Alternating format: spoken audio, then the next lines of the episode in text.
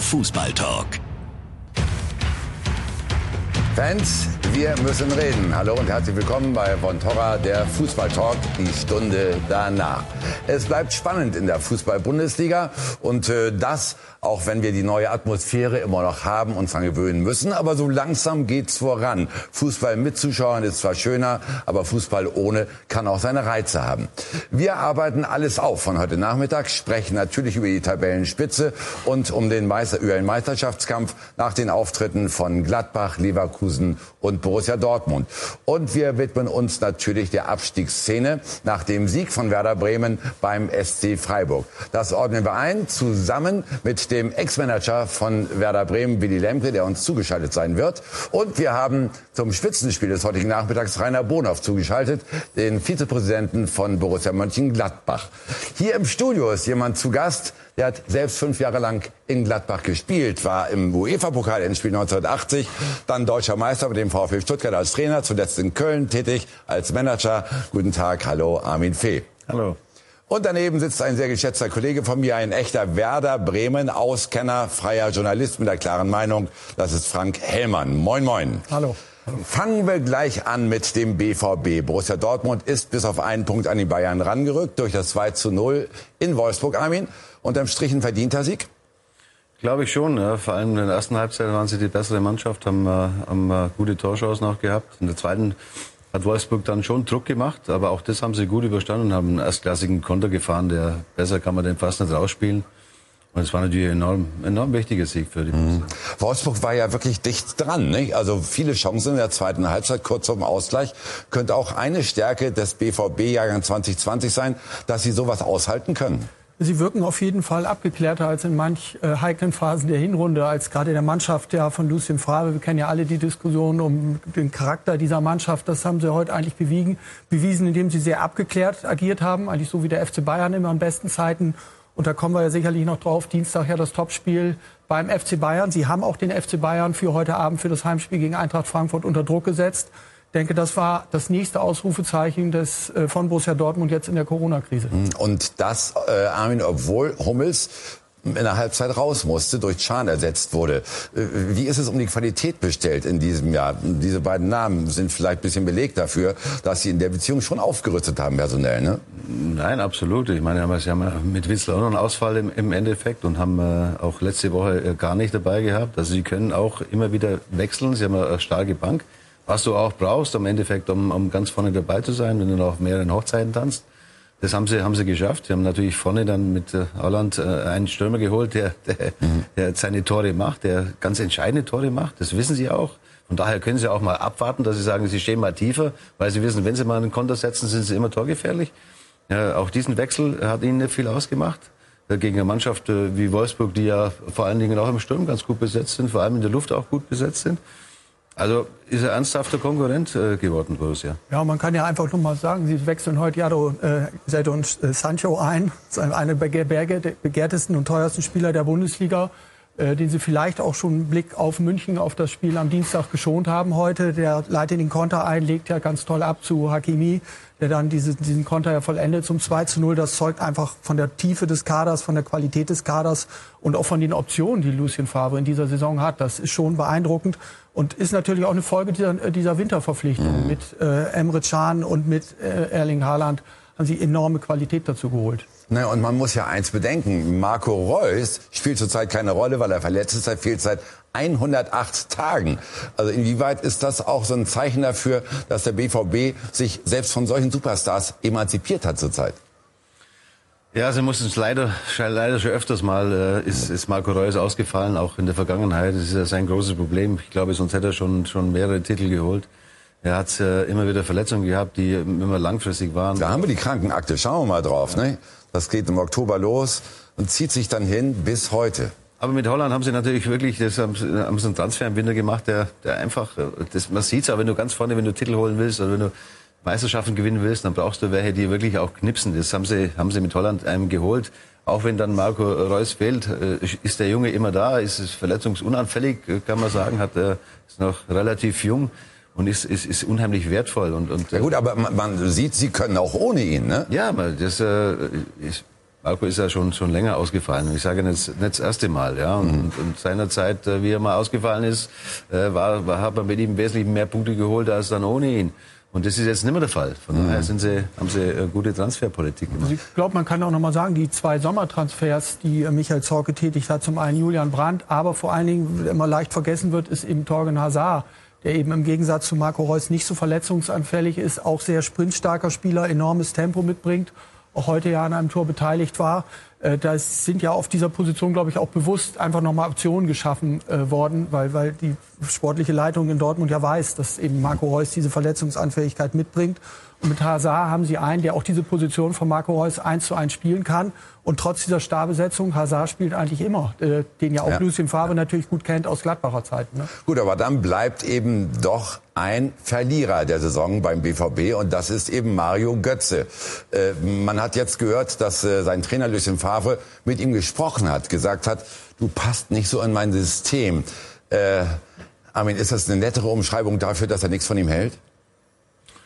Das glaube ich nicht. Wir sprechen die ganze Zeit, dass sie einen guten Kader haben, dass sie wirklich große Konkurrenz haben. Und dann passt natürlich, äh, sage ich mal, zu diesem System. Äh, ist es schwer, einen Platz äh, für Mario zu finden, der mit Sicherheit nach wie vor immer noch erst. Ja, aber entschuldige bitte, der, der Mann ist Weltmeister, der ja, weiß, aber, wie man gegen den Ball wenn, tritt. Wenn der muss doch in jedes System passen. Ja, wenn das beste System für diese Mannschaft das 3-4-3 ist, und mhm. das ist ja im Moment, äh, kann man ja wirklich nichts dagegen sagen, weil sie sehr erfolgreich sind, nicht nur was die Ergebnisse anbelangt, sondern wie sie auch Fußball spielen. Und dann sagst du mir eine Position, wo, wo Mario dann, dann, spielen soll, mit dieser Mannschaft, die äh, Lucien momentan zur Verfügung hat. Von daher hat er das auch so gemeint, wie er gesagt hat. Für ihn momentan, er muss sich nach der Mannschaft auch richten, das beste System zu finden. Und das ist für ihn das Beste jetzt. Damit äh, glaubt er, dass er, dass er äh, weit kommt, dass er vielleicht auch die Meisterschaft gewinnen kann. Und da ist leider kein Platz. Äh, mhm für Mario. Ja, Michael Zorg, der äh, Manager, hat sich ja heute noch ein bisschen weiter aus dem Fenster gelehnt. Äh, Im Vorlauf zu den Spielen hat gesagt, es steht definitiv fest, die Wege von Mario Götze und von Borussia Dortmund werden sich trennen. Ist das vielleicht auch für Götze die beste Entscheidung? Ja, das, das war dann absehbar im Prinzip. Ja. Es weiß jeder, woran er ist. Also, man braucht man auch nicht mehr äh, ständig äh, irgendwo lesen, verlängert er, verlängert er nicht oder will Borussia verlängern. Das ist geklärt, das ist eine klare Sache. Ich glaube, das ist das Beste äh, für, für beide Seiten. Und natürlich ist es auch so, wenn, wenn du weißt, der Spieler ist in der neuen Saison nicht mehr da und er ist jetzt nicht äh, derjenige, wo ich jetzt, ich habe noch Rainer hinten dran, sie haben noch ein paar Junge hinten dran, wo man sagen kann, äh, die bauen wir auch mit ein, die werden die nächsten Jahre noch für Borussia spielen. All diese Gedanken hast du mit dabei und dann hast du es natürlich noch schwerer, überhaupt reinzukommen, ne, wenn du so einen Kader hast. Wo ist denn da aber noch ein Verein für Mario Götze in der Zukunft? Ja, ist eine, ist eine sicherlich wichtige Frage jetzt auch für ihn und seine, seine neue Beratungsagentur, die er jetzt hat. Also ich glaube, Mario Götze hatte ja dieses Problem schon auch beim FC Bayern. Das ist zum einen diesen, diese Positionsfrage gab, wo ist er eigentlich am besten aufgehoben? War ja Robert Lewandowski, spielt er vielleicht dann als Zehner? Und dasselbe Problem, wenn wir weitergehen, hatte ja auch Joachim Löw mit ihm. Er hat ihn dann teilweise als falschen Neuner mal eingesetzt, aber so wirklich funktioniert hat es eben auch nicht. Vielleicht gibt es diese Position im modernen Fußball auch nicht mehr in den Top-Vereinen, die jetzt Mario Götze spielt. Er ist nicht der explosivste und der schnellste Spieler, technisch unbestritten. Aber Durchsetzungsvermögen ist ja auch alles schon viel besprochen worden. Er hat, er hat sich nicht weiterentwickelt im Gegensatz ja. zu anderen Spielern. Und ich glaube, dass sein Weg in der Bundesliga nicht weitergehen wird. Es ist sicherlich auch eine Frage des Gehalts. Er gehört zu den Topverdienern bei Borussia Dortmund. Hertha BSC war ja mal im Gespräch, als Jürgen Klinsmann noch am Ruder war. Ich, ich glaube, es gibt in der Bundesliga keinen Verein für ihn.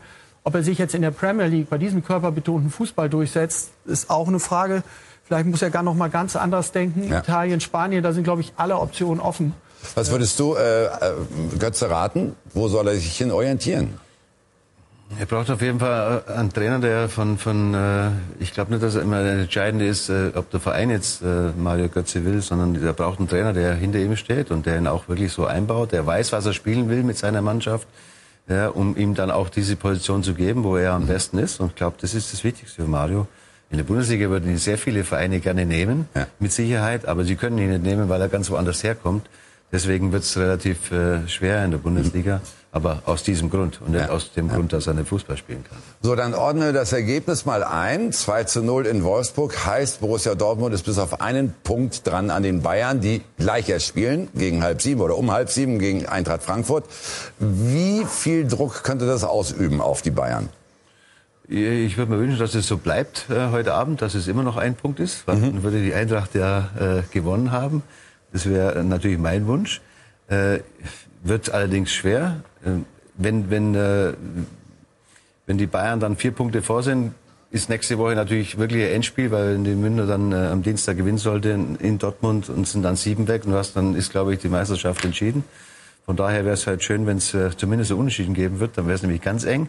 Und dann wäre es nämlich da auch bei, beim Sieg von Bayern dann in Dortmund immer noch die Möglichkeit, ja. dass man, dass man einen Zweikampf haben, was ja schön ist. Ja, aber bleibt der BVB ein echter Meisterschaftsanwärter neben den Bayern? Chance, aber egal wie das Spiel heute ausgeht, haben sie die Chance auch selber das eben äh, zu reduzieren. Und wenn auch die Bayern gewinnen sollten heute Abend, dann haben sie eben vier Punkte vor und nächste Woche am Dienstag ist das Top-Spiel und die Möglichkeit ist für die Borussia da, das auf einen Punkt äh, zu verkleinern. Und dann bleibt es auch, dann bleibt es eng, da bin ich mir sicher. Aber wir haben natürlich ein Handicap und ich meine, wir können die Situation alle nicht ändern, in der wir uns jetzt alle äh, befinden und der wir alle leben mit dieser Pandemie. Aber dass eben Borussia Dortmund diesen Heimvorteil nicht hat, dass diese 80.000 nicht im Stadion sind, dass sie diese Kraft des Publikums nicht mitnehmen können in so ein Topspiel. Das ist natürlich jammerschade und ist wirklich auch ein ja. Nachteil für den Dienstag.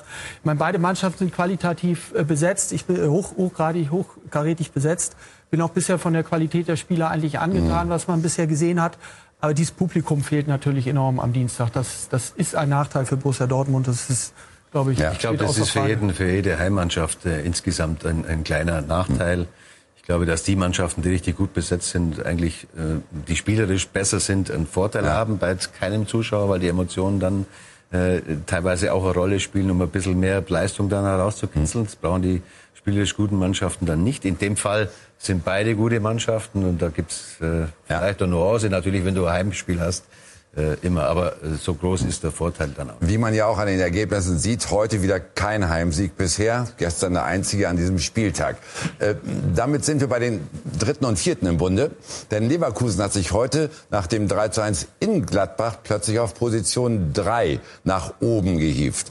Inwieweit war das für dich ein Ergebnis, das du auch als ehemaliger Gladbacher unterschreiben könntest, Armin? Ja, wäre vielleicht anders ausgegangen, äh, wenn der Elfmeter nicht gegeben worden wäre. Mhm. Ich hätte den nicht gegeben. Ich habe mir den ja auch ein paar Mal angeschaut, auch ähm, auf äh, in, Wiederholung angeschaut. Er hat dann erstens so entschieden, dass er erstmal auf den Punkt geht. Ja. Dann musste jemand aus Köln gesagt haben, schau es dir nochmal an. Er hat dann weiterhin entschieden, dass er immer noch der Meinung war, es war der Elfmeter. Aus meiner Sicht war das äh, schon abgeschlossen. Natürlich gibt's danach, kann es auch noch einen Elfmeter geben, das weiß ich äh, regeltechnisch. Mhm. Aber äh, da ich ja selber mal selber gespielt habe, ist schon ein paar Jahre her und, und da ein paar Jahre in dem Geschäft dabei war, würde ich so einen Elfmeter nie geben. Der hat letztlich das Spiel entschieden, was für Borussia natürlich jetzt äh, ein Nachteil ist, weil, ja. die, weil der unmittelbare Konkurrent natürlich die drei Punkte geholt hat. Mhm. Äh, aber äh, für Leverkusen war es natürlich ein ganz wichtiger Sieg. Dazu wollen wir jetzt, wenn alles klappt, mal einen Mann dazu holen, der live im Stadion war, der Vizepräsident von Borussia Mönchengladbach, Rainer Bonhoff den ich jetzt sehe und hoffentlich auch höre. Der hat das Ganze eben wirklich hautnah miterlebt. Hallo Rainer. Hallo und ich grüße dich. Alle zusammen im Studio und seid gegrüßt aus dem Borussia Park. Ich habe jetzt, liebe Kollegen, ein ganz kleines Problem, weil ich jetzt halt dummerweise die ganze Zeit Lothar Matthäus und Sebastian Hellmann auf dem Ohr habe. Das ist die Sendung, die parallel bei uns im PTV läuft und Rainer höre ich nur ganz leise. Äh, versucht das so einfach auszubessern. Ich gebe mir Mühe trotzdem. Äh, die Leitung nach Gladbach so zu verstehen, dass ich das alles bewerten kann. Rainer, also, äh, was, was sagen Sie zu diesem Elfmeter, äh, zu der wahrscheinlich spielentscheidenden Szene? Ja, ich habe ja bei euch gerade mitgehört äh, und Armin hat es eigentlich schon richtig erkannt.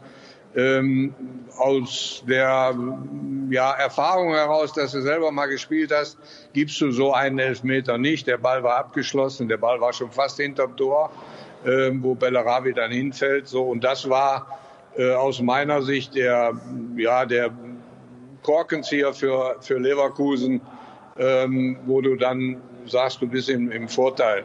Also der Herr Storks hat da nicht so richtig glücklich äh, aus meiner Sicht agiert, weil nämlich im Vorfeld äh, der Aktion bei uns eben auch vorne äh, eine Geschichte war, da hätte man auch nochmal nachfragen können in Köln.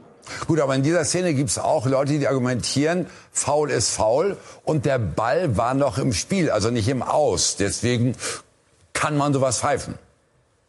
Ja, aber er hatte ja den Ball abgeschlossen. Das war ähm, der Unterschied zwischen äh, eurer Sichtweise und meiner. Äh, der Ball war schon unterwegs und dann fällt er. Also äh, der war auch nicht unterwegs hinten auf dem langen Pfosten, sondern er war einfach unterwegs, um dem, das Spielfeld zu verlassen und dementsprechend hätte ich das ähm, oder die Straftat äh, nicht gegeben. Also hier im Studio gibt es sogar gar keine zwei Meinungen. Ich glaube, die sind sogar beide, meine äh, beiden Gäste sind beide äh, auf ihrer Seite. Äh, Rainer, inwieweit war das dann aber doch so ein kleiner Rückschlag jetzt im Kampf um die Champions League Plätze? Ja, das war klar, wenn, wenn, wenn du dieses Spiel verlierst, dass du dann eben Plätzchen nach hinten rückst. Das war allein schon aus der äh, Punktekonstellation äh, erkennbar. Äh, nichtsdestotrotz haben wir ähm, noch genügend Spiele, um alles äh, für uns positiv äh, zu gestalten und das werden wir auch versuchen. Ähm, so kenne ich unsere Mannschaft, so kenne ich äh, unser Trainerteam ähm, und dementsprechend ähm, bin ich jetzt zwar enttäuscht, äh, aber ähm, jetzt nicht unbedingt ohne Hoffnung, was die, was die Ende oder was das Ende der Saison angeht. Ich gebe das mal hier ins Studio weiter. Frank, morgen könnte aber Gladbach nach der Niederlage sogar bis auf Platz 5 runterrutschen, also aus den Champions League Plätzen raus, wenn Leipzig gewinnen sollte. Also für dich doch eher eine Niederlage, die heute unbedingt hätte vermieden werden müssen? Ich glaube, man kann wahrscheinlich am Ende der Saison noch mal über diesen Elfmeter streiten. Also ich, ich kann jeden Gladbacher verstehen, der da wirklich auf die Palme geht. Deswegen, weil auch aus meiner Sicht eben noch mal äh, äh, muss dann spätestens der Videoschiedsrichter eigentlich eingreifen und auch Sören Storks einfach den Mumm haben, diese Entscheidung zu korrigieren. Also für mich wirklich eine krasse Fehlentscheidung und bis jetzt der Aufreger des Spieltags, denn es ist ein ganz entscheidendes Spiel. Wissen alle, was die Champions League Plätze bedeuten für jeden Verein, auch finanziell. Äh, Unterschied zur Europa League ist immens und ähm, Borussia Mönchengladbach spielt eigentlich eine ganz hervorragende Saison. Ich sehe noch nicht, dass RB Leipzig so stabil ist. Ich werde morgen bei diesem Spiel in Mainz sein. Wir haben ja auch gegen Freiburg nur unentschieden gespielt, aber ich glaube, es wird bis zum Ende noch ein ganz äh, anstrengender, spannender Dreikampf um diese zwei Champions League Plätze, wenn ich mal davon ausgehe, dass Bayern und Dortmund ja. die sicher haben. Rainer, wie sehen Sie das denn? Ist Ihre Borussia so stabil, dass sie bis zum Ende halt wirklich um die ersten vier Plätze mitspielen kann? Ich gehe mal davon aus, dass wir das Ganze noch richten können. Ähm, auf der anderen Seite ist ja gerade noch mal wiederholt worden. Äh, schönen Dank nochmal für die Unterstützung. Aber äh, sowas gibt man nicht. Äh, das Genick äh, wird dann gebrochen deiner, deines Geistes und dementsprechend kommst du dann auch nicht mehr nach vorne. Ich denke aber, dass wir eine stabile und äh, durchweg ähm, wirklich äh, aufstehende Mannschaft haben und wir werden nach dieser Niederlage sicherlich alles äh, eruieren ähm, und in die richtige Richtung schieben und dann äh, nächste Woche eigentlich schon am Dienstag wieder Gas geben. Was macht die Stabilität denn aus von Borussia Mönchengladbach in diesem Jahr, Armin, im Gegensatz zur letzten Saison und unter dem neuen Trainer? Ja, ich glaube, vor allen Dingen sind sie natürlich vorne unheimlich äh, gut besetzt auch. Sie sind immer torgefährlich. Sie können aus Situationen, wo sie vielleicht auch mal nicht äh, sage ich, die Spielkontrolle haben, immer aus, aus, aus, aus Kontersituationen mit den schnellen Stürmern, mit den kräftigen Stürmern immer wieder Tore machen. Sie sind hervorragend besetzt. Sie haben hinten, hinten dran auch äh, eine fußballisch gute Mannschaft. Und, und äh, die sind ist eine ausgewogene Mannschaft mit, mit, mit klasse Stürmern. Das ist, äh, ist natürlich etwas, wo ich sage, die brauchst du auch, um in der Champions League äh, im Endeffekt dann teilnehmen zu können. Und, und ansonsten sind sie sehr ausgewogen. Ja. Man sieht, äh, was der Trainer vorhat. Auch der passt dazu glaube, rundum, dass es, äh, dass es wird eng, ja, bis zum Schluss. Das ist aber schön. Ich, wenn Borussia vorher gesagt, äh, wenn sie ihnen vorher gesagt hätten, okay, äh, wir haben die Chance, bis zum Schluss Champions League zu spielen, dann hätten sie das sicher unterschrieben. Es wird unter den ersten äh, fünf Mannschaften dann eben eng, wer das dann schafft. Äh, kann genauso, Leverkusen ist gut besetzt, Leipzig ist gut besetzt und Borussia ist gut besetzt. Und, und, und äh, zwei werden es schaffen von denen. Gut, aber heute, Rainer, fehlte nach dem Ausgleich so, den Eindruck hatte ich, der letzte Punch ihrer Mannschaft. Oder war es eher der Tatsache geschuldet, dass Leverkusen das einfach nicht zugelassen hat? Ja, ich meine, wir haben ja äh, nicht umsonst heute äh, 3 gegen 4, 4 gegen 5 gespielt, was die Tabellensituation anbelangt. Und dementsprechend war da schon Qualität auf dem Platz. Von uns sowie als auch von Leverkusen. Und dass Leverkusen die ähm, Situation dann für sich genutzt hat, den Ball hat laufen lassen äh, und eben auch genügend Qualität in ihrer Mannschaft haben. Das äh, äh, macht es für uns dann auch nicht leichter, wieder zurückzukommen. Dennoch hatten wir die eine oder andere Chance. Äh, ich denke dann nochmal an Kopfball, wo wir, wo wir hätten rankommen können. Ähm, und da sehe ich eigentlich auch ähm, die Situation für uns, zu sagen, ähm, wir erarbeiten uns immer wieder Chancen ähm, und dementsprechend ist das für mich noch nicht gegessen. äh, was den Abschluss der Saison anbelangt. Mhm. Gut, aber da müssen Sie am Dienstag in Bremen ja schon gewinnen, ne? Ja, ich weiß nicht, hast du Zutritt in Bremen da, um, um das zu sehen? Das könnte man gegebenenfalls nochmal eine Konferenz machen. Ins Stadion komme ich leider auch nicht rein. Das ist natürlich sehr ärgerlich. Aber das Spiel, das tue ich mir schon live an. Da sind wir beide durchaus mal Wettbewerber. Es ist auch alles in Ordnung. Da können wir beide mit leben, glaube ich. Äh, Frage an die äh, Gäste im Studio. Wenn ihr es äh, mal einordnet, ne, den Kampf um die Champions League Plätze.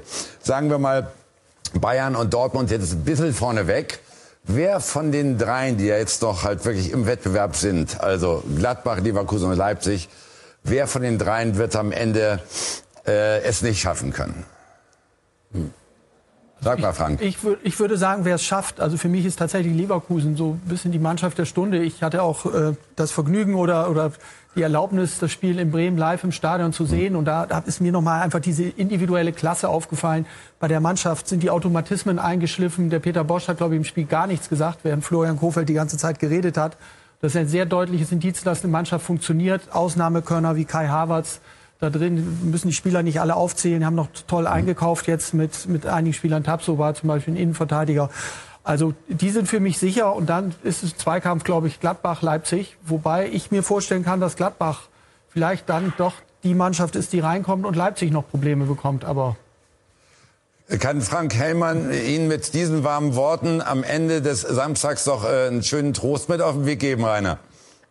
Er versüßt mir eigentlich das Wochenende. Prima. Dann bedanke ich mich sehr. Äh, bleiben ja. Sie fröhlich, so wie Sie jetzt sind, trotz der Niederlage und vor allem bleiben Sie gesund. Ne? Danke, Rainer Bonhoff. Danke, tschüss. Ciao. Und, und, äh, wir müssen am Schluss dieses Blogs noch mal ein ganz schnelles Wort zu Leverkusen sagen, Armin, weil das ist ja eine abenteuerliche Bilanz, die die hingelegt haben. In der Rückrunde die beste Mannschaft bisher, sechs Spiele ohne Niederlage. Äh, wie ist diese neue Stärke zu erklären? Ja, sie haben qualitativ einfach schon immer eine gute Mannschaft gehabt. Aber mhm. wie man so öfters mal sagt, das wirft man dann den Mannschaften immer vor, was nicht der Fall ist. Ja, Geht es immer um Mentalität. Natürlich äh, hat der eine ein bisschen mehr Willen wie der andere, aber die haben alle Mentalität, weil jeder Leistungssportler, der da hingekommen ist, muss Mentalität haben, sonst funktioniert das nicht, wenn man was zur Mentalität mhm. sagt. Schaut mal hier, 25 Punkte aus den letzten Spielen gemacht. Das ist natürlich schon ne? eine Bilanz. Ja, natürlich ist es eine klasse Bilanz. Aber, aber sie haben aber wieder Phasen, wo sie dann plötzlich den Faden verlieren. Ja, in, in in, und das, das dürfen sie jetzt nicht. Wenn sie das nicht haben, äh, dann haben sie natürlich eine große Chance, wirklich da reinzukommen. Ja? Und, ja. und äh, sie sind ja auch noch im, im Halbfinale äh, im, im Pokal. Äh, Saarbrücken können da ins Endspiel kommen. Es ist, macht ja auch noch Motivation aus, äh, äh, ja. im, im Endspiel zu stehen. Also sie haben, aber die anderen Mannschaften auch. Also Leipzig hat auch eine erstklassige Mannschaft, mhm. auch, auch mit die beste Mannschaft auch in den letzten Jahren mit den Neuzugängen noch dazu. Äh, die sie geholt haben. Und Borussia hat auch eine gute Mannschaft. Das wird der Dreikampf werden aus meiner Sicht, wer, wer das schafft. Ich weiß nicht, wie es ausgeht. Aber es ist interessant, weil es wirklich gute Mannschaften sind. Wir können froh sein, dass es bis zum Ende mit Sicherheit spannend bleiben wird im Kampf um die Champions League Plätze. Gleich, liebe Zuschauer, reden wir über den neu entbrannten Abstiegskampf nach dem Sieg von Werder Bremen in Freiburg. Sie sind dran, bis auf zwei Punkte an Fortuna Düsseldorf, also am Relegationsrang. Und wir haben trotzdem viel Kritik am Trainer in dieser Woche erleben müssen, vor allen Dingen durch Werder Urgesteine, durch Werder Legenden.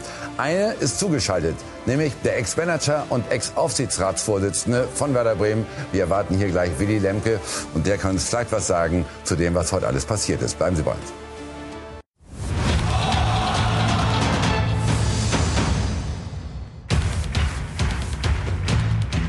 Wir sind zurück bei Von Torra, der Fußball-Talk und sprechen über den Abstiegskampf, der nach dem 1-0 von Werder Bremen in Freiburg neue Nahrung bekommen hat. Unterm Strich, Armin, ein verdienter Sieg?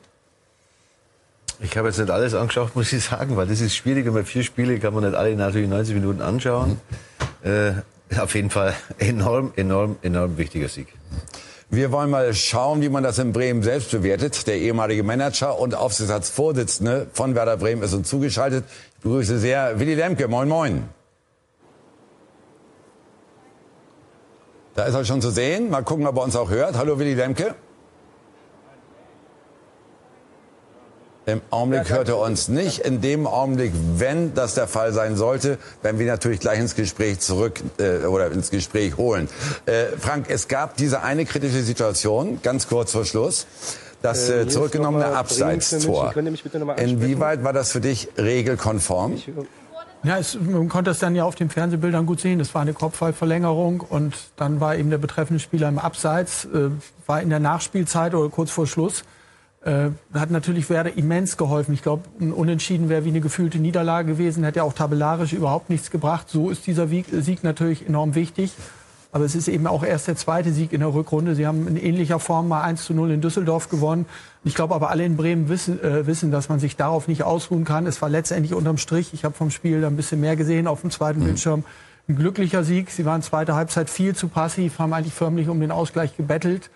Aber letztendlich in der ersten Halbzeit gab es eine Steigerung zu sehen, die aber auch nach den Worten von Florian Kofeld eigentlich auch kommen musste, weil sonst wäre auch der Trainer unglaubwürdig geworden. Ja wenn da keine Reaktion der Mannschaft gekommen wäre heute. Ich will aber trotzdem gerne noch mal auf diese wirklich mitentscheidende Szene zurückkommen, das zurückgenommene Tor.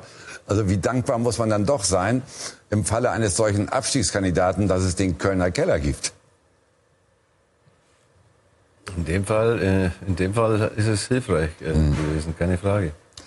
Ja, wenn es immer so ist, dann hat es dann, dann hat es ja den, den Wert, den man eigentlich wollte, dass es mehr Gerechtigkeit gibt dann wäre es so. Ja, wenn man den Keller allerdings wieder anguckt und, und die Entscheidung dann sieht, die in Gladbach getroffen worden ist, dann hilft der Keller jetzt wieder nichts. Ne? Also, wobei der ja zumindest das gemeldet hat, dass er sich es nochmal anschaut. Mhm. Aber du hast recht, in, in dem Fall für, für Bremen natürlich ganz entscheidend, weil ich glaube, äh, ja, mit Sicherheit wäre das Tor dann gegeben worden und ja. äh, unentschieden äh, hätte in der Situation nicht viel bewirkt. Wollen wir mal schauen, ob wir Willy Lemke erreichen können und äh, ob wir das große Glück haben, dass die Leitung steht. Also fit wie eh und je im Gesicht. Aber mal gucken, ob es auch mit den Ohren klappt. Das liegt nicht an Willy Lemke, sondern es liegt daran eher, dass wir die Leitung herstellen müssen. Äh, Willy, hören Sie mich? Nee. Willy hört immer noch nicht. Gut, dann, ja, dann versuchen wir weiter. Aber wir kriegen das mit Sicherheit geregelt. Wir haben ja noch bis um 18.30 Uhr Sendung. So, äh, dann gab es aber noch eine Szene, die wir auch noch besprechen müssen, die unsere Zuschauer mit Sicherheit auch alle miterlebt haben vor einer knappen Dreiviertelstunde. Das war eben direkt vor dem zurückgenommenen Abseitstor, war das die gelb-rote Karte für Bargfrede. Wie nötig oder unnötig war die? Naja, läuft ein Spieler in Strafraum, Bargfriede fährt das Bein raus. Also es war ja auf jeden Fall ein Foul. Er war verwarnt. Ich glaube, Platzverweis oder gelb-rote Karte ist dann vertretbar. Muss natürlich sehen, Bargfriede ist ins Spiel gekommen für Kevin Vogt, der vorher angeschlagen war, der offensichtlich Hüftverletzung hat. Genaue Diagnose wird man noch abwarten müssen. Die spielen schon am Dienstag gegen Gladbach, wenn natürlich beide Sechser ausfallen. Vogt vielleicht möglicherweise verletzt, Bargfriede auf jeden Fall gesperrt würde Werder natürlich in die nächste äh, Problemzone kommen. Denn Nuri Sahin hat in der Hinrunde eindeutig nachgewiesen, dass er keine Hilfe mehr ist für einen Bundesligisten. Mhm. Ich glaube, auf ihn setzt auch Florian Kofeld nicht mehr. Das muss man einfach so deutlich sagen. Aber dann hätte Werder schon die nächste Baustelle. Ist natürlich bitter. Aber letztendlich werden in Bremen erstmal alle erleichtert sein über diesen ganz, wirklich ganz, ganz wichtigen Sieg im Abstiegskampf. Gut, Spiel abgearbeitet. Dann können wir ins Grundsätzliche kommen. Und es gibt einen wunderschönen Bremer Satz, der heißt, dreimal ist Bremer recht. Also der nächste Versuch mit Willy Lemke wäre der dritte. Äh, wenn das nicht klappt, gibt es aber einen Zusatz. Das heißt, dreimal als Bremer recht, ein viertes Mal ist auch nicht schlecht. Mal gucken, wie wir da vorankommen. Noch haben wir kein Bild. Das heißt, ich würde vorschlagen, liebe Kollegen in der Regie, egal wann die Leitung steht und wenn es dann klappt, einfach hineingeben hier auf die große Videowand. Dann sehe ich auch, äh, dass das alles funktioniert und dann rufen wir Willy Lemke nochmal. Jetzt geht's. So, jetzt geht's? Hm? Ah, wunderbar. Dann rufe ich ihn. Hallo Willi. Da ist er jetzt. Jetzt hört er uns, oder? Hallo Monty, grüß dich mal lieber. Wunderbar, freue mich ja, sehr, wunderbar. dass es geklappt hat. Also wir arbeiten immer nach dem Grundsatz dreimal Bremer Recht, auch ja. hier in Unterföhring im Studio. Und Sie strahlen so, Willi, wie, ja, wie, wie erleichtert sind Sie und wie sehr haben Sie gezittert äh, bis 17.26 Uhr? Ja, das war natürlich für die Nerven ganz furchtbar, aber äh, ich war ja nie so ein ganz großer Freund vom Videobeweis. Aber heute war ich so, so glücklich, als ich merkte, der Schiedsrichter gibt das Spiel nicht frei. Und das war ja wirklich äh, sehr, sehr, sehr wichtig für uns alle, für unsere Nerven. äh, auch und um uns wieder ein bisschen Hoffnung zu geben, äh, dass wir doch noch äh, das Fußballspiel nicht völlig verloren, äh, vergessen haben oder ver, verlernt haben. Und äh, wer die beiden Spiele gesehen hat, äh, zu Hause gegen Leverkusen und jetzt das, das waren zwei völlig unterschiedliche Mannschaften. Und ich bin super glücklich, dass die Woche so endet, äh, wie sie jetzt geendet ist. Und äh, jetzt sehen wir wieder ein bisschen mit mehr Hoffnung in die Zukunft. Ja, was heißt jetzt ein bisschen mehr Hoffnung? Es sind zwei Punkte auf Düsseldorf, auf den 16. Ist es jetzt bei Ihnen ein bisschen Hoffnung oder war das heute sogar fast schon ein Befreiungsschlag? Nein, Befreiungsschlag, das wäre äh, nicht richtig. Denn wenn wir jetzt ganz ehrlich sind, wir waren hier heute nicht die klar bessere Mannschaft, sondern wir haben unglaublich gut gefeitet und zwar von der ersten Minute und haben einen genialen Pass gesehen von Davy Klaasen mit dem schönen Abschluss von Bittenkur dann. Äh, aber es war ja nicht so, dass wir die an die Wand gespielt haben heute. Aber es waren drei unglaublich wichtige Punkte und ich habe die ganze Zeit seit gestern überlegt, was wollte uns eigentlich äh, Florian mit der Pressekonferenz gestern sagen. Das war ja total unbremisch, äh, weil kein Mensch sagt bei uns, ich bin der Beste an diesem Platz hier. Und ich dachte, wen meint er jetzt damit? Und er meinte ganz offensichtlich die Mannschaft, äh, um die wirklich so unter Druck zu setzen, auch mit dieser Äußerung. Denn wie hätte er heute gesehen, wenn wir da 3-0 verloren hätten? Äh, dann wäre es wirklich ganz, ganz bitter geworden. Aber so ist das so nach ja. kein Befreiungsschlag. Das ist ja Quatsch. Wenn wir, wenn die Düsseldorfer morgen gewinnen und die Mainzer äh, gewinnen womöglich auch, dann sieht das auch wieder nicht so pralle aus. Dann müssen wir mal gucken, wie es weitergeht. Aber wir spielen jetzt wieder Fußball und wir haben gezeigt, dass wir es können. Ja, ich will äh, den Satz von gestern von Florian Kofeld auch hier im Studio nochmal aufnehmen und Frank Hellmann fragen, wie würdest du das ja. einordnen? Ähnlich wie Willy Lemke oder was hast du gestern äh, im Kopf registriert, als du das gehört hast? Ja, er hat natürlich heute noch mal kurz vor Anpfiff, ja, er hat ja, glaube ich, selbst gemerkt, er, ist ja, er hat sich sehr weit aus dem Fenster gelehnt, er hat natürlich ein paar Zusätze noch gebracht. Er sagt, aktuell ist er der Beste auf dieser Position, das empfindet er so. Wenn er aber das Gefühl hätte, dass er nicht mehr der Richtige ist, dann würde er auch zur Geschäftsführung gehen, sozusagen seinen Rücktritt anbieten. Äh, kamen noch ein paar Zusätze äh, dazu, aber es ist sicherlich in der verkürzten Form so angekommen, ich bin der Beste. Und wenn man dann die Position noch weglässt, klingt es natürlich sehr überheblich, klingt vielleicht auch ein bisschen großspurig. Und da sagt Willy Lemke ja zu Recht, das ist eigentlich völlig untypisch für Bremen. Florian Kofeld ist damit erheblich ins Risiko gegangen. Er ist eigentlich all in gegangen, hat aber damit gleichzeitig die Mannschaft in die Pflicht genommen. Und letztendlich unterm Strich, dieses 1 zu 0 gibt ihm recht. Wenn er allerdings heute verloren hätte, ich glaube, er hätte keine Argumente mehr gehabt, um zu bleiben. Also War das die letzte Patrone eines Trainers, Armin? Weiß ich nicht. Ich weiß nicht, was, äh, wieso er das gesagt hat. Und das ist, glaube ich, nicht, er ist, glaube ich, gar nicht der Typ, der sowas im Normalfall sagt. Dass er, aber was will man sagen auch äh, in der Situation, wenn man, wenn man nach, äh, ich glaube, 26, 25 Spieltagen 18 Punkte holt und natürlich schauen muss, dass man die Mannschaft noch hinter sich hat, dass man dass man die Mannschaft nicht anzählt, die man auch braucht. Ja, normalerweise wird der Trainer, hält sie sich nicht so lange, ja, weil du ein anderes Umfeld hast, du hast eine andere Medienlandschaft, du hast, äh, und, und, da bist du auch mal Ball weg. Ich glaube schon, dass er sich selbst mal hinter, hinterfragt in der, in der Phase und dann eben mal vorwärts zu gehen, weil sonst wirst du ja auch angezählt. Du sagst, du weißt nicht mehr, du kommst nicht mehr ran. Ja, du, du, du, du überlegst tausendmal und du, du machst einen schlechten Eindruck. Jetzt hat er mal was ganz anderes gewählt und hat gesagt, ich bin der Beste auf der Position.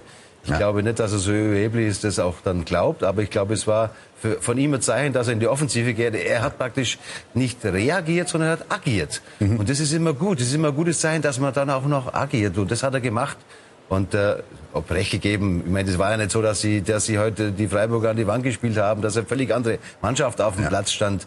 Das ist ja nicht der Fall. Aber äh, äh, es war unheimlich wichtig, als Signal wichtig. Und jetzt haben wir wieder eine Basis, wo man sagen kann, äh, jetzt haben wir wieder die Chance, da reinzukommen. Mhm. Das Spiel, ein Sieg, ein Sieg ist ganz enorm wichtig. Muss man ganz es war aber sicherlich gestern auch so eine Reaktion von Florian Kohfeldt auf die Kritik, die in der letzten Woche aufgekommen ist. Da haben sich ja Legenden aus dem Busch gewagt. Rune Bratzett hat gesagt, das hätte sein letztes Spiel sein müssen. Äh, Dieter Bodensky hat gesagt, äh, die F äh, Führung des Vereins ist äh, wie hieß das so schön, beratungsresistent. Und Uli Borowka hat gesagt, den Trainer, also die, die, Mannschaft folgt dem schon lange nicht mehr. Wie ist das bei Ihnen angekommen, dass die Legenden jetzt sich plötzlich zu Wort gemeldet haben? Jetzt hat mich schon ein wenig überrascht, aber mh, hm, zum Beispiel ein Mann wie Rune Bratzert, von dem wir alle wissen, dass er sehr eng befreundet ist mit unserem Aufsichtsratsvorsitzenden Marco Bode, dass der das Rathaus, das sagt, das macht er ja nicht, um äh, uns zu schaden, sondern er liebt den Verein, er liebt Bremen. Also ich hätte ihn mir auch hier gerne äh, in früheren Jahren noch mal in einem offiziellen Amt gesehen. Wir haben ihn auch damals ein paar Mal gefragt, ob er nicht Lust hat. Der will uns ja nichts Böses und auch dem Trainer nichts. Mhm. Und wenn man sich anguckt, wie die, äh, die Welt hier ist in Bremen, äh, das wissen Sie ja auch, äh, lieber Herr von Torra, äh, das ist hier eine heile Welt. Und wenn hier einer mal was gegen Werder Bremen sagt, der äh, wird relativ schnell dann an die Wand geklatscht. Und ich fand, äh, die Reaktion äh, unseres Trainers eigentlich absolut nachvollziehbar. Aber ich muss sagen, wer so einen Job übernimmt äh, und so einen Feuerstuhl auch dann übernimmt und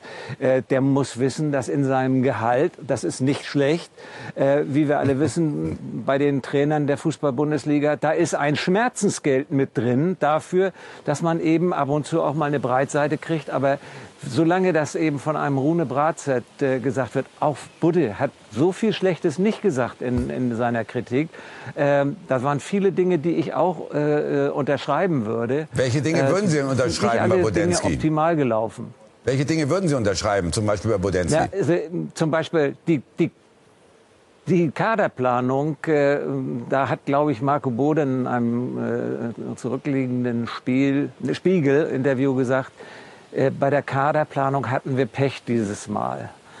Das ist so ein Ding, äh, das wäre normalerweise ja äh, nie möglich, dass das ein Offizieller so sagt, weil das heißt ja Trainer und auch äh, der sportlich Verantwortliche, Frank Baumann, haben da Pech gehabt. Aber gibt es sowas, Pech haben bei der Kaderaufstellung? Also an, an der Frage, da gibt es in Fußball Deutschland eine riesige Mehrheit, die sagen, jawohl, der Kader war offensichtlich so wie Marco das gesagt hat, nicht optimal besetzt. Und äh, vielleicht lag es auch daran, dass wir das Fehlen von Max Kruse falsch eingeschätzt haben. Äh, denn da haben wir eigentlich gedacht, ach, das kriegen wir hier und da durch eine andere Verpflichtung denn hin. Aber wir haben vielleicht auch vergessen, dass wir eigentlich eine Mannschaft aufgebaut haben über die Verantwortlichen, die um Europapokalplätze kämpfen sollte und die nicht für den Abstiegskampf eigentlich aufgestellt äh, werden sollte. Und möglicherweise ist das die, die Konsequenz dann, dass der Trainer, der ja absolut ein sympathischer, intelligenter, qualifizierter Trainer ist, nicht das umsetzen konnte, bei der Mannschaft über Wochen nicht umsetzen konnte, dass die Leute schon fast verzweifelt sind. Äh, Sie wissen, dass ich auch ja viel Kommunikation betreibe in ganz Fußball-Deutschland und da gibt es so unendlich viele Menschen, die Werder Bremen die Daumen drücken immer noch und die sind alle erleichtert heute, weil sie sagen, Gott sei Dank, Sie können es noch. Ich weiß noch übrigens, vor wenigen Wochen waren wir beide mal äh, bei Werder Bremen im Ehrengastbereich und haben das sensationelle Spiel von Werder gegen Dortmund gesehen, das Pokalspiel. Und da waren wir alle glückselig, weil wir gesagt haben, Gott sei Dank, Sie können es noch. Und jetzt müssen wir das aber, was wir heute gezeigt haben, mindestens mit der Einstellung und auch einer Handschrift, die ich sehen konnte. Am Dienstag, nee, am Montag, Entschuldigung, am Montag konnte ich gar keine Handschrift erkennen. Das war seelenlos. Heute konnte ich von der ersten bis zur letzten Minute eine Mannschaft sehen, die in, mit ihren Möglichkeiten alles gegeben hat. Und das war Gott sei Dank, jetzt äh, gibt uns allen wieder Hoffnung. Alles in Ordnung, Willi, aber in, in Bremen ist es auch so, der Weser Kuri hat es, glaube ich, treffend geschrieben, dass man dort sehr gerne in einer äh, alles wird noch gut Blase lebt. Ist das, Frank Hellmann, ist das der eigentliche Fehler? dass man eben zu lange einfach zu viele Dinge auch schön redet. Ja, in Bremen wird eben sehr darauf geachtet, äh, dass man ehemalige auch wieder einbildet. Man kann den ganzen Verein durchgehen. Man wird an allen Stellen, Positionen, Frank Odenewitz, Mirko Votava, äh, Thomas Schaf, sie äh, arbeiten ja an vielen Positionen, ehemalige Spieler noch mit. Das ist einerseits gut, aber mir fehlt eben als von außen betrachtet, ich wohne ja seit längerem nicht mehr in Bremen, bin aber gebürtiger Bremer, ein bisschen die Reibung, dass man eben wirklich kritisch miteinander umgeht. Florian Kofeld hat zwar gesagt, er kritisiert die Mannschaft öffentlich nicht, tut das aber intern, aber es wirkt auf dem Platz, wirkt diese Mannschaft insgesamt zu zahm, zu lieb, zu brav. Und man, ich glaube, sehr hellhörig hat, äh, hat mich gemacht die Aussage von Kevin Vogt nach dem Leverkusen-Spiel, dass jetzt mal Klartext geredet werden muss, dass Schluss sein muss mit diesem Kuschel Kurs. Und da hat er explizit das Trainerteam sogar eingeschlossen. Also das war für mich auch der letzte Weckruf, dass auch in der Ansage an die Mannschaft einfach ein härterer Kurs äh, gefahren werden muss. Der Kader gibt genug Alternativen her. Man hat ja im Winter noch aufgerüstet mit Selke, mit Vogt. Man hat auch Charaktertypen dabei und da war jetzt eben Florian Kofeld auch gefordert. Ja. Nach wie vor ist eigentlich der Tabellenplatz, Punktezahl, Ausbeute in dieser Mannschaft für die das, was der Kader steht, nach wie vor erschreckend. Ich, ich, will das gleich mal weitergeben an Willy Lemke. Kann es sein, dass Sie in Bremen vor lauter Umarmungen zu nichts kommen zurzeit? ja, der, es gibt viele, die da, das so, so denken und dass es auch kaum Widerspruch gibt gegen das, was von oben vorgegeben wird. Also vielleicht liegt es auch ein bisschen an dem, an dem ganzen, an diesem familiären Umgang miteinander, äh, obwohl das auch früher eigentlich eher noch, äh, noch, noch schlimmer war mit dem, mit dem familiären. Im, im, sag mal, das sage ich jetzt ein bisschen, soll nicht abfällig heißen, weil früher zu meiner Zeit, als äh, ich mit äh, Otto Rehagel arbeiten durfte, da gab es äh, keinen Kuschelkurs, sondern da gab es eine Diktatur. Alle durften mitreden und Otto hat entschieden. Äh, und das war sehr, sehr erfolgreich, wie wir wissen. Äh, jetzt ist das ein bisschen anders. Ja, ja, was heißt bisschen anders? Also ich habe manchmal den Eindruck, äh, wir entwickeln da in Bremen sowas äh, in der Geschäftsleitung, im Aufsichtsrat sowas wie eine Wagenburg-Mentalität. Naja, äh, ich kann jetzt keine Details äh, äh, Ihnen nennen, weil ich seit zweieinhalb Jahren aus allen Gremien ja raus bin. Ähm, äh, aber ich bin ganz sicher, dass sowohl die Geschäftsführung als auch der Aufsichtsrat äh, ständig miteinander reden und auch überlegen, äh, was sie dazu beitragen können, dass wir eben nicht absteigen. Es gibt ja für viele den Eindruck, der aber mit Sicherheit falsch ist, dass man sich damit abgefunden hat, schon möglicherweise vor Weihnachten und so gesagt hat, okay, dann machen wir mal eben die Freiburg-Tour, gehen wir mal ein Jahr runter und mit äh, Florian gehen wir dann anschließend wieder hoch. Und das ist ja gar nicht so, so schlimm. So, den hat man den Eindruck. Das ist sicherlich falsch, aber der Eindruck ist auf jeden Fall bei vielen Leuten, die Werder Bremen lieben, so entstanden. Und da muss man eben gegenhalten und sagen, nein, wir müssen alles tun, um diesen Trainer, das Trainerteam und alle, die dazu beitragen, äh, dazu zu bewegen und äh, ihnen zu sagen, wir dürfen auf keinen Fall absteigen. Werder Bremen ist nicht Freiburg. Entschuldigung bitte, wir sind ein sehr, sehr erfolgreicher Verein der letzten, sag ich mal, für 39 Jahre kann ich sagen, seit 81 bin ich ja sehr nah am Verein. Äh, wir sind nicht Freiburg, die wir sagen, ja, dann hopsen wir eben runter und dann kommen wir wieder hoch und ist ja nicht so schlimm. Nee, nee, der Verein würde furchtbar, der, der gemeinnützige Verein würde furchtbar darunter leiden und das können wir auch den Mitarbeitern überhaupt nicht antun, sondern so wie sie heute gespielt haben, müssen sie in jedem weiteren Spiel auftreten und dann sollte das mit gesamten Einsatz und mit allem, was wir haben, dann reichen, dass wir in den letzten beiden Spielen, das ist ja in Mainz und zu Hause gegen Köln, mhm. dass wir das Ding noch umdrehen. Aber noch ist Werder Vorletzter und es steht weiterhin so ein Vorwurf von Dieter Budensky im Raum. Die Geschäftsleitung ist beratungsresistent. Äh, wie, wie würden Sie es denn sehen? Was wäre dort zu tun, um da halt mal wieder, ich sag ruhig, neues Leben reinzubringen? Naja, also zum Beispiel würde ich sagen, wenn ihr mal kritisiert werdet, bitte reagiert nicht so so gekränkt und so wehleich und so jammerig, sondern sagt, okay, wir setzen uns damit auseinander. Also ich zum Beispiel sehe das nicht, dass sie beratungsresistent sind, weil ich ähm, spreche sehr häufig mit den Geschäftsführern, ich spreche auch mit einzelnen Aufsichtsratsmitgliedern äh, und diskutiere auch die Situation und lerne dann, warum der eine Ansatz so ist und warum man sich aus den Medien vielleicht ein bisschen verstärkt rausnimmt, wo ich eben sagen würde, ihr, nee, ihr müsst mehr mit den Medien arbeiten und nicht weniger, weil die Leute müssen verstehen. Da muss ich übrigens loben, äh, das, was Klaus Filbri initiiert hat mit der Transparenz über die Finanzen. Die wirtschaftliche Situation bei uns ist ja furchtbar, wie äh, wir alle gelernt haben über die Offenlegung der Zahlen. Das war sehr mutig und sehr transparent, absolut in Ordnung. Aber ein paar andere Sachen, äh, da hätte ich dann auch gesagt, Mensch, muss man denn vom Kurvenhelden sprechen, wenn man den Zuschauer aus der Ostkurve bittet, die, äh, die Ticketsgebühren nicht zurückzufordern. Da hätte ich mir ein paar andere Dinge von Herzen gewünscht, die bei den Zuschauern ein bisschen besser angekommen wären, als das, was äh, da in den letzten Wochen äh, so passiert ist und was die Leute zu Recht kritisiert haben. Ja. Aber da muss man ein bisschen lockerer sein Und äh, jetzt, also ich bin deshalb natürlich auch so locker, logischerweise, weil wir gerade drei wichtige Punkte eingefahren hätten. Ja. Wenn wir die nicht eingefahren hätten, glaube ich, würde ich nicht so ein fröhliches Gesicht hier zur Schau stellen. Und vielleicht auch andere Töne in die Öffentlichkeit bringen. Äh, jetzt ist erstmal die Zeit zum Durchatmen. Armin, wie würdest du aber trotzdem, sag ich mal, Stand jetzt die Perspektive von Werder Bremen sehen bis zum Abschluss der Saison?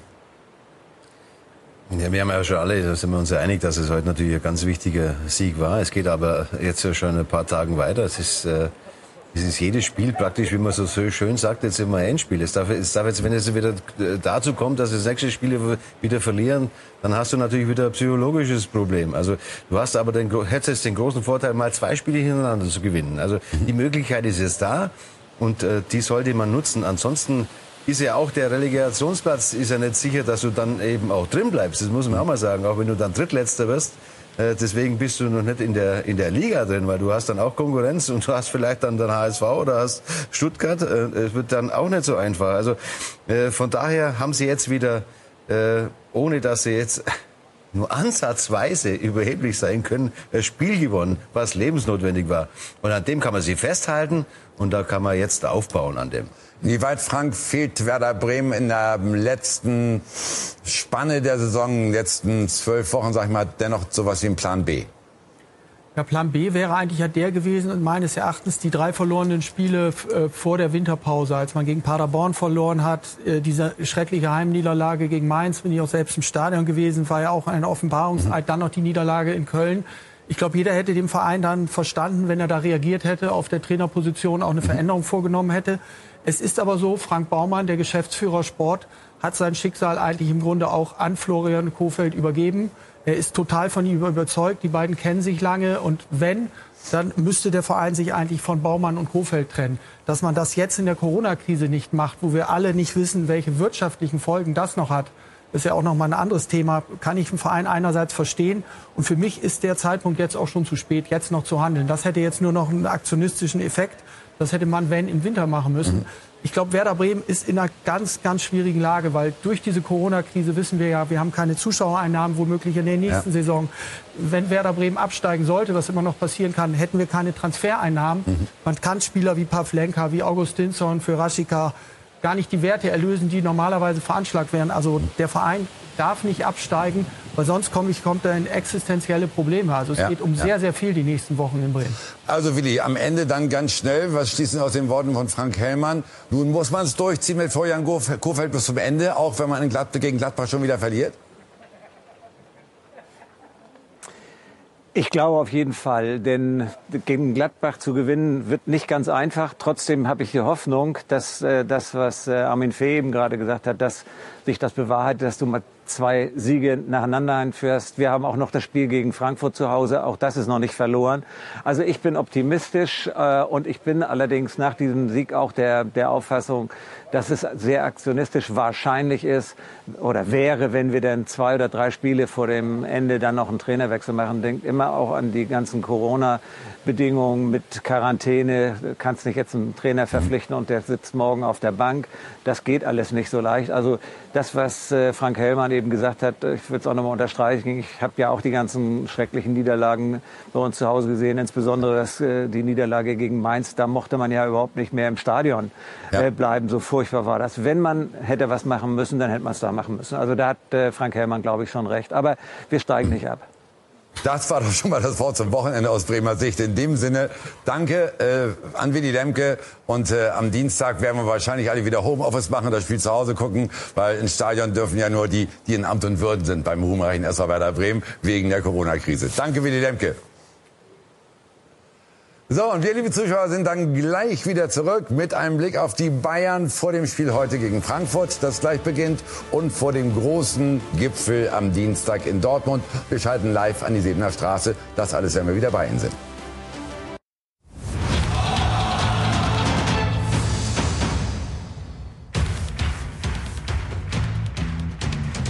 Wir sind zurück bei Von Torra, der Fußballtalk und reden noch schnell über die Bayern, die jetzt gleich nachlegen müssen gegen Eintracht Frankfurt und die am Dienstag dann das Gipfeltreffen bei Borussia Dortmund vor der Brust haben.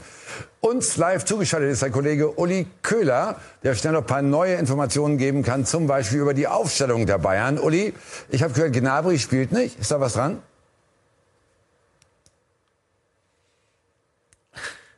Thiago sind nicht mit dabei. Beide haben ein bisschen Auer gehabt unter der Woche. Bei Thiago war das schon länger klar, der hatte Adduktorenprobleme und äh, Serge Gnabry hat auch nicht immer voll trainieren können. Aber ich glaube, das ist auch schon so zu sehen, dass ein bisschen eine Schonung eingegangen wird für das äh, wichtigste Spiel natürlich gegen die Borussia, gegen Borussia Dortmund dann am Dienstag.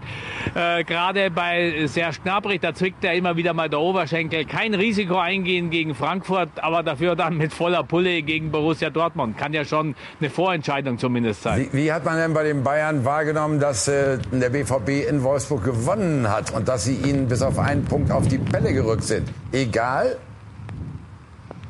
Das, das kennen Sie ja schon von der letzten Woche. Das ist Ihnen eigentlich egal. Also die Bayern haben ja da so eine bisschen andere Herangehensweise. Klar, wenn sie verloren hätten, äh, hätte das auch den einen oder anderen gefreut. Aber die Bayern wissen, heute müssen sie nachlegen. Dann sind es wieder vier Punkte. Dann kann man auch, äh, also jetzt nicht locker nach Dortmund fahren, aber dann doch äh, beruhigt. Und ich glaube, das wird als kleine Nuance wahrgenommen, wenn sie dann da reingehen. Aha, okay, haben sie dann doch gewonnen in Wolfsburg. Aber ansonsten heißt heißt es heute erst erstmal die Konzentration auf dieses Spiel gegen die Eintracht. Hansi Flick hat ja gesagt, nee, Dortmund ist noch nicht im Kopf, aber wenn man dann auf die Aufstellung schaut, dann doch schon ein bisschen. Jetzt gilt es einfach, diese 5 zu 1 Scharte von der Hinrunde auszuwetzen. Also das äh, wollen die Bayern sicher nicht wieder mal erleben. Die wollen für, von vornherein gleich für klare Verhältnisse sorgen. Nico Kovac wurde entlassen danach. Hansi Flick hat übernommen und er ist bisher der erfolgreichste Trainer. Okay, sind erst ein paar Monate rum, aber bisher bisher hat keiner mehr Tore und äh, mehr Punkte geholt als Hansi Flick. Uli, in München ist Hamburger Wetter, deswegen wollen wir dich nett entlassen vom Freien nach drinnen ins Warme. Alles Gute, danke für die Infos. Uli Köhler. Ja, Armin, dann ordne das doch mal ein jetzt so. Äh, die Bayern vor diesen beiden Aufgaben, Frankfurt und dann in Dortmund. Was äh, schätzt du, wie werden die das meistern, wie können sie es meistern? Ich sage, natürlich äh, schauen die drauf, wie heute Borussia äh, gespielt hat. Interessiert sie doch, interessiert jeden, den Trainer, die Spieler. Ja, äh, und, und trotzdem äh, machen, wollen sie ihr Ding durchziehen. Ja, sind, natürlich wissen sie, dass sie dann, wenn sie heute gewinnen, vier Punkte vorne haben. Du fährst natürlich ganz anders nach Dortmund, wenn du vier Punkte vorne bist, als wenn du nur zwei oder nur einen Punkt äh, vorne mhm. dran bist. Äh, das, das wissen die ganz genau und deswegen glaube ich, dass sie das Spiel heute natürlich auch sehr ernst nehmen. Gut, dieses Spiel ist jetzt live zu besichtigen, natürlich bei Sky Bundesliga 1, aber liebe Zuschauer, selbst äh, ohne Abo können Sie das sich auch noch ganz schnell anwählen über Sky Ticket. Da kriegen Sie alle Möglichkeiten. Und des Weiteren gibt's dann natürlich am Dienstag den großen Gipfel, das Spiel Dortmund gegen Bayern München.